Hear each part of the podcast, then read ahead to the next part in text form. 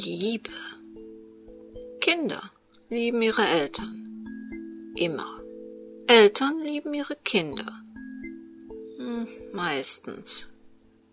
Der Duden definiert zum Beispiel das Wort Mutterliebe als fürsorgliche, opferbereite Liebe einer Mutter zu ihrem Kind. Zum Begriff Vaterliebe schreibt er nur Liebe eines Vaters zu seinem Kind. Kein fürsorglich, kein opferbereit. Lieben Männer ihre Kinder denn weniger opferbereit? Weniger fürsorglich? Oder liegt es an diesen schrecklichen Medienberichten aus aller Welt, dass man bei Männern die Liebe zu Kindern lieber etwas distanzierter, weniger einsatzbereit wissen will? Oder sind wir alle einfach Opfer unserer Vorurteile? Nun, wir werden sehen. Willkommen in der Welt des Krimi-Kiosk. Willkommen in der Welt von Henrietta Pazzo. Vaterliebe. Ein Kriminalroman von Henrietta Pazzo in mehreren Episoden. Eine Produktion des Krimi-Kiosk Verlages Petra Weber in Köln. Sprecherin Petra Weber. Sie hören Episode 1.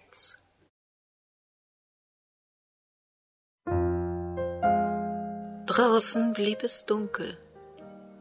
Kein Sonnenstrahl drang durch das fade Grau der Wolkendecke. Dieser Februarmorgen würde wie viele vor ihm trist und farblos vergehen.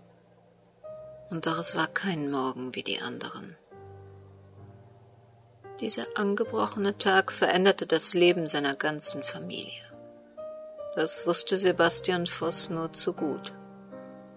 Nichts konnte seine Gedanken von dem ablenken, was jetzt auf sie alle zukam.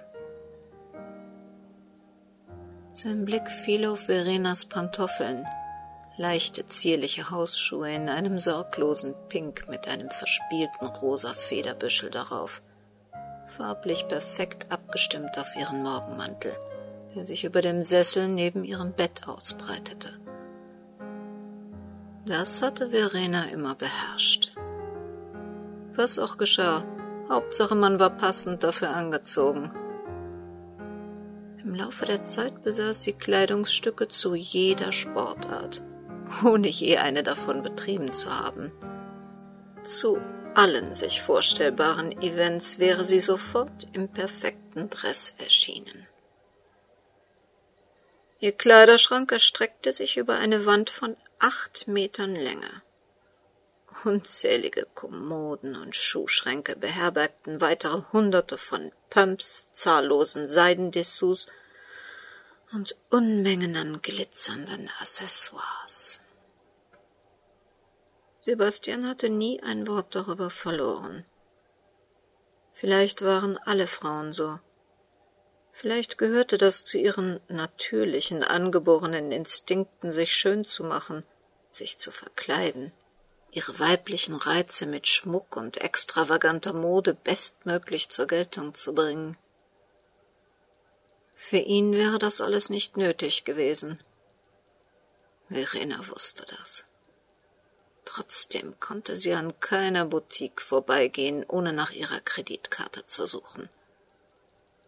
Und es gab wohl auch kein Schuhgeschäft im Umkreis von zweihundert Kilometern, das Verena nicht zu seiner besten Kundin zählen durfte. Mehr als einmal kam ihm der Gedanke, dass diese Sucht nach modischem Schnickschnack ihre Ursache in Verenas Seele finden musste. Sie musste Ausdruck ihres ungestillten Verlangens nach Liebe und Anerkennung sein, eine Liebe, zu der er nicht bereit oder fähig schien, und eine Anerkennung, die er ihr nicht entgegenbrachte. Diese tiefe Sehnsucht trieb Verena seit ihrer frühesten Kindheit ruhelos an und resultierte sicherlich aus der schwierigen und kalten Beziehung zu ihrem gewalttätigen Vater. Auch die übertrieben anhängliche Liebe ihrer Mutter konnte Verenas emotionale Defizite nicht kompensieren. Sebastian scheute sich, das Verhältnis seiner Frau zu ihren Eltern zu hinterfragen.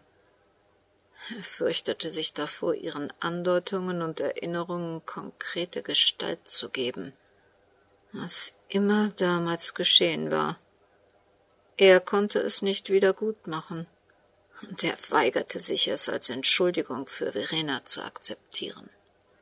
Durfte man im Leben anderer gefühllos herumtrampeln, nur weil das eigene nicht immer auf der Sonnenseite spielte? Durfte man alle Regeln außer Kraft setzen, nur weil man selbst im Chaos herangewachsen war? An manchen Tagen versuchte Sebastian Verenas Verhalten mit ihrer Vergangenheit zu erklären. Aber so sehr er sie auch zu entschuldigen versuchte, es gelang ihm nicht wirklich, sie von Schuld freizusprechen. In jedem Streit hatte sie ihm seine glückliche Jugend und Kindheit vorgeworfen. Kein Tag verging, an dem sie ihm nicht klar machte, dass er keine Ahnung vom echten, traurigen Leben in der Realität hatte es gab sogar Momente, in denen er sich für seine unbeschwerte Kindheit schämte. Sebastian Voss gehörte zu den Menschen, die tatsächlich von ihren Eltern geliebt, gehegt und gepflegt wurden. Ihm waren seelische Grausamkeiten und lieblose Erziehungsmethoden vollkommen unbekannt. Auch wenn das Leben der Familie Voss von den üblichen Tal- und Bergfahrten jeder Familie nicht verschont geblieben war, bekamen er und seine ältere Schwester nichts davon mit. Sebastian Voss wuchs behütet und geliebt heran. Musste er sich deshalb vor dem Rest der Welt, der vielleicht nicht so viel unverdientes Glück gehabt hatte, schämen? Diskussionen mit Verena führten jedenfalls immer zu diesem Punkt. Mit der Zeit erfand sie immer absurdere, verletzend, gemeine Vorwürfe. Wie er auch argumentierte, sie ließ nichts gelten. Schließlich lebte er in seiner vermeintlichen Traumwelt, in der es tatsächlich noch so etwas wie Glück gab. Dieses Glück war ihm nun abhanden gekommen. Für immer. Verena hatte endgültig geschafft, dass auch Sebastian, nie wieder an die Unbeschwertheit seiner Jugend anknüpfen durfte. Sein Blick fiel auf das Bett. Ihr Körper zeichnete sich unter der seidenen Bettwäsche reizvoll ab. Unbestritten gehörte sie zu den schönsten Frauen, die er kannte. Ihre makellose Figur und ihr kupfern schimmernder Teint sicherten ihr die ungeteilte Aufmerksamkeit aller Männer auf diesen endlos scheinenden Partys, die sie so liebte. Da lag sie nun. Ihre azurblauen Augen starrten an die Decke. Sie würde nie mehr die Bewunderung anderer auf sich ziehen. Sie war tot. Sie können den Mantel gleich anlassen. Barbara Manott blieb verdutzt im Türrahmen stehen. Der Ton ihrer Mitarbeiterin klang ungewöhnlich hart. Ich schätze Einleitungssätze wie Hallo, wie war's im Termin? Oder ähnlich. Ein paar Umgangsformen verträgt diese Kanzlei schon. Das ist der springende Punkt. Wir sind eine Kanzlei und keine Bäckerei. Umgangsformen brauchen Zeit und die haben Sie heute nicht. Sie müssen raus zur Vossbau. Der alte Voss erwartet Sie umgehend konterte Sylvia Klammer. Und was bitte ist so dringend, dass wir sogar unsere Manieren aufgeben? Johann Voss gehört zu den wenigen Mandanten, die sich mühen, alle Gesetze zu beachten, pünktlich und vollständig Steuern zu zahlen und keiner Fliege was zuleide tut. Also, wo soll es denn da brennen? Dazu hat er keine längeren Erklärungen abgegeben. Aber das Telefonat mit ihm vor einer halben Stunde ließ keinen Zweifel daran, dass er sie dringend braucht. Und wenn der alte Voss meint, dass sie unverzüglich beim Anrauschen sollen, dann ist es ihm ernst. Barbara musste zugeben, dass Johann Voss noch nie auf einem umgehenden Termin beharrt hatte, und da er sonst ruhig und besonnen handelte, ließ sein Anruf tatsächlich darauf schließen, dass Eile geboten war. Bin schon weg. Wenn etwas ist, Sie wissen ja, wie Sie mich erreichen. Sylvia Klammer quittierte das folgsame Gehorchen ihrer Chefin mit einem Lächeln. Frau Manott ließ manches im Büro ein wenig schleifen, aber ihre Mandanten konnten sich hundertprozentig auf sie verlassen. Im Hof der Vossbau standen zwei Streifenwagen der Polizei. Ein ungutes Gefühl stieg in Barbara hoch. Die Sache war also wirklich brenzlig. Es sah Johann Voss gar nicht ähnlich, dass er mit dem Gesetz in Konflikt gekommen sein sollte.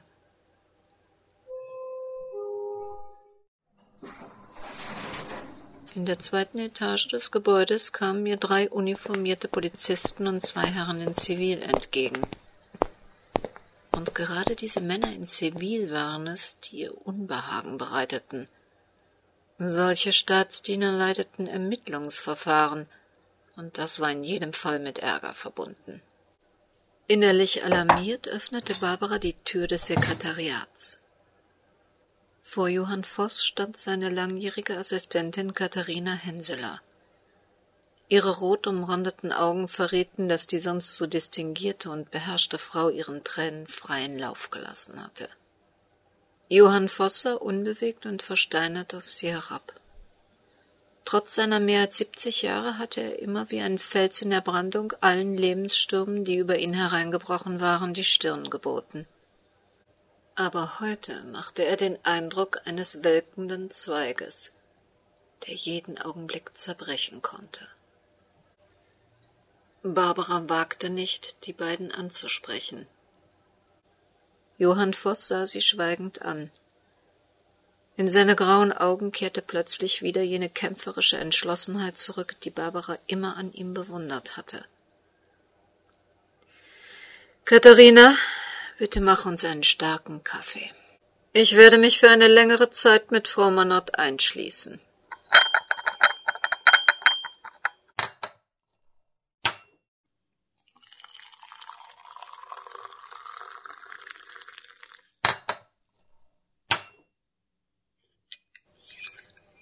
Erst nachdem der Kaffee serviert war, sprach er Barbara an. Wir haben einen Todesfall in der Familie zu beklagen. Meine Schwiegertochter ist in der Nacht gestorben.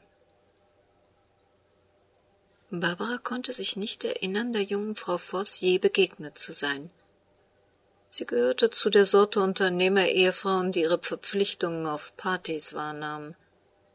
Aber sie dürfte in einem Alter gewesen sein, in dem man mit dem Tod noch nicht rechnen musste. Geduldig wartete Barbara, bis ihr Gegenüber von selbst wieder das Wort ergriff. Es freut mich, dass Sie sich nicht nach Einzelheiten erkundigen. Es gehört zu der Art Feingefühl, die ich an Ihnen immer sehr geschätzt habe. Aber in diesem Fall werden wir keine Rücksichten üben dürfen. Sie und ich, wir werden über unseren Schatten springen müssen und uns mit Sachen beschäftigen, von denen wir nie etwas wissen wollten. Das verwirrte Barbara. Vielleicht wurde hier mehr geistlicher denn rechtlicher Beistand benötigt. Soll ich einen Priester verständigen? Ein bitteres Lächeln zog durch das Gesicht des alten Mannes. Dafür ist es in jeder Hinsicht zu spät. Meine Schwiegertochter ist keines natürlichen Todes gestorben. Wie es scheint, wurde sie ermordet. Und im Moment deutet leider alles darauf hin, dass ausgerechnet mein Sohn in diese schreckliche Sache verwickelt sein könnte. Wir brauchen jetzt dringend Ihre Hilfe. Sie müssen alles, was Sie über Strafrecht und Verteidigungsstrategien je gelernt haben, aus Ihren Erinnerungen kramen und so geschickt wie möglich anwenden. Barbara rang nach Fassung. Das, das, das, das ist völlig unmöglich. Ich war immer ehrlich zu Ihnen und das werde ich auch weiter sein. Ich habe keine praktische Erfahrung in Strafverteidigung, schon gar nicht in Verteidigung von vermeintlichen Mördern oder Totschlägern. Es tut mir leid, wenn ich das so brutal formulieren muss, aber Sie brauchen dringend einen Fachanwalt, der im Strafrecht versiert ist. Ob Ihr Sohn nun wirklich in ein Tötungsdelikt verwickelt ist oder nicht, ist völlig unerheblich. Er hat das Recht auf bestmögliche Verteidigung, und die bekäme er von mir nicht. Ja, das sehe ich auch so. Sie zerpflücken mühelos ein schlecht gemachtes Gutachten über Spundwände. Sie wissen, auf welche Spurrillen man im Videofilm einer Kanalreinigungsfirma achten muss. Aber Sie haben nicht die blasseste Ahnung von Fingerabdrücken, forensisch auswertbarem Genmaterial oder Zeugenbeeinflussung. Sie sind wirklich die allerletzte, in deren Hände ich das Schicksal meines Sohnes legen möchte. Barbara schluckte. Ach, dann muss ich sie eben gründlich missverstanden haben. Johann Voss griff unvermutet nach ihrer vor Aufregung zitternden Hand. Nein, das haben Sie nicht. Mein Sohn weigert sich, einen Anwalt in seine Nähe zu lassen.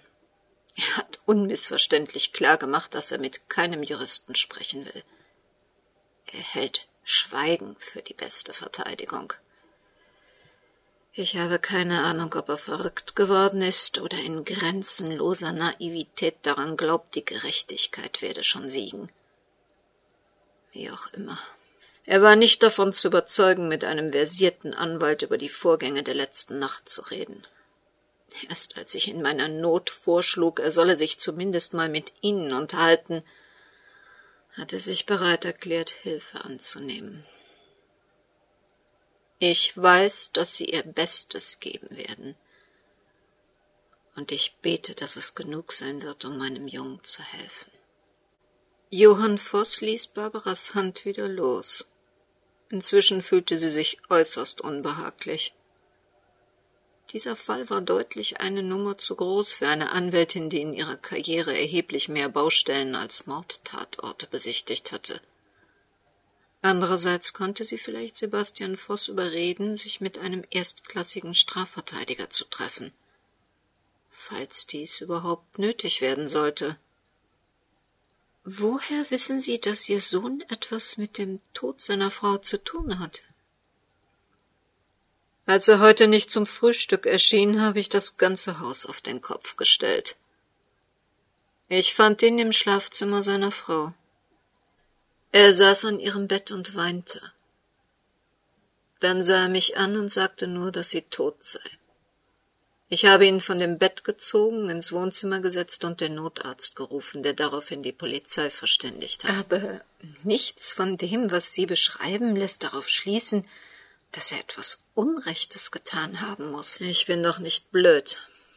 Ich habe doch die Gesichter der Polizisten gesehen, als sie im Haus nach Einbruchsspuren suchten und nichts fanden. Kein Fenster, keine Tür ist beschädigt oder aufgebrochen. Der Polizeiarzt stellte sofort einen unnatürlichen Tod, wahrscheinlich durch Ersticken fest. Daraufhin sammelten sie alle Kissen und Decken ein und markierten vermeintliche Speichel oder Spermaflecken. Ich musste zugeben, niemandem außerhalb der Familie je einen Haustürschlüssel anvertraut zu haben. Dann haben sie mit mir und meiner Frau einzeln gesprochen in getrennten Räumen. Sie haben uns nach der Beziehung meines Sohnes zu seiner Frau gefragt und wie wir alle zusammen im Haus miteinander ausgekommen sind. Keiner hat es ausgesprochen, aber es stand immer im Raum. Nur einer von uns kann für Verenas Tod verantwortlich sein. Barbara fürchtete plötzlich auch, dass die Beweislage wirklich nicht entlastend für Sebastian Voss ausfiel. Aber warum sind Sie so felsenfest davon überzeugt, dass Ihr Sohn seiner Frau etwas angetan hat? Weil ich die Polizei belogen habe. Intuitiv und ohne darüber nachzudenken habe ich falsche Angaben gemacht. Ich habe behauptet, Sebastian morgens am Frühstückstisch getroffen zu haben. Als ich später, als ich später Verena wecken wollte, sei sie tot auf ihrem Bett gelegen. Natürlich war das unüberlegt und dumm. Aber mein Instinkt riet mir, meinen Sohn zu schützen, ihn möglichst herauszuhalten. Was leider beweist, dass mein Unterbewusstsein fest glaubte, dass Sebastian meines Schutzes bedurfte. Ich fragte mich natürlich auch, warum er nicht selbst direkt einen Arzt angerufen hatte und wieso er der Polizei gegenüber so beharrlich schwieg. Das sah nicht gut für ihn aus. Vielleicht irrt der Amtsarzt. Erst eine Obduktion wird klären, ob ihre Schwiegertochter nicht doch eines natürlichen Todes gestorben ist. Und bis dahin kommt ihr Sohn mit Sicherheit wieder zur Vernunft und kooperiert mit der Polizei. Johann Voss schüttelte energisch den Kopf. Ich kenne meinen Sohn. Der ist stur bis zur Selbstvernichtung. Reden Sie mit ihm. Machen Sie ihm klar, was für ihn auf dem Spiel steht. Dass er sein Leben restlos ruiniert.